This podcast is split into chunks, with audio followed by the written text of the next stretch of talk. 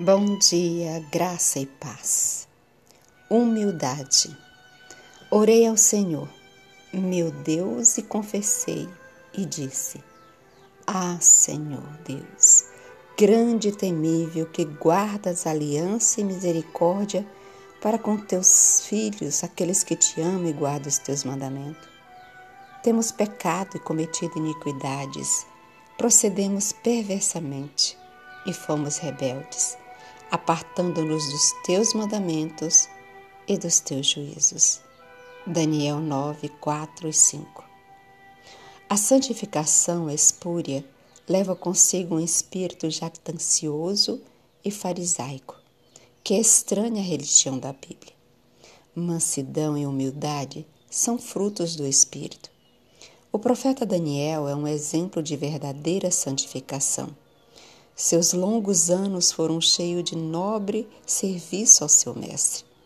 Foi um homem muito amado. Daniel 10, verso 11. Amado pelo céu, e foram-lhe concedidas tais honras que raramente têm sido conferido a seres humanos.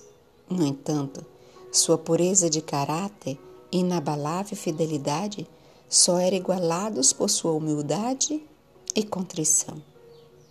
Ao invés de ter a pretensão de ser puro e santo, esse honrado profeta, quando pleiteava perante Deus em prol de seu povo, identificou-se com os que positivamente eram pecadores em Israel.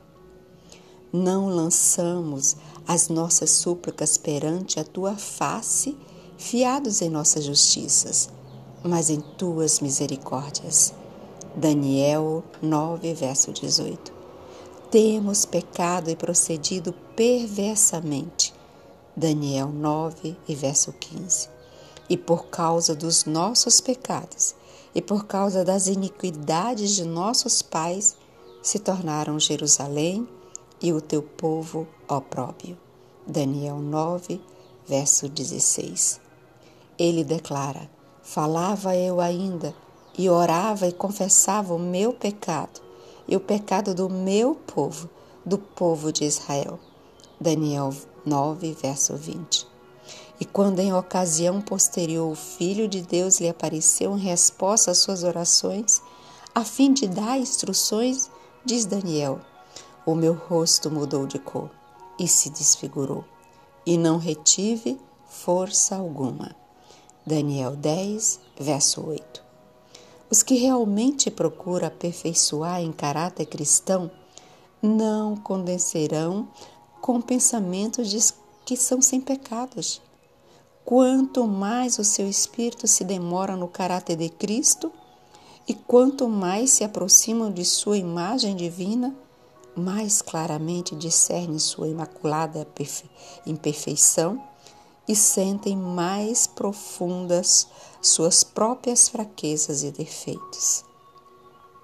Os que afirmam serem sem pecados evidencia estar longe de ser santos. É por não terem verdadeiro conhecimento de Cristo que pode achar que estão refletindo sua imagem. Quanto maior a distância entre eles e, seus, e seu Salvador, mais justo parecerão seus próprios olhos. Que Deus se compadeça de nós. Amém.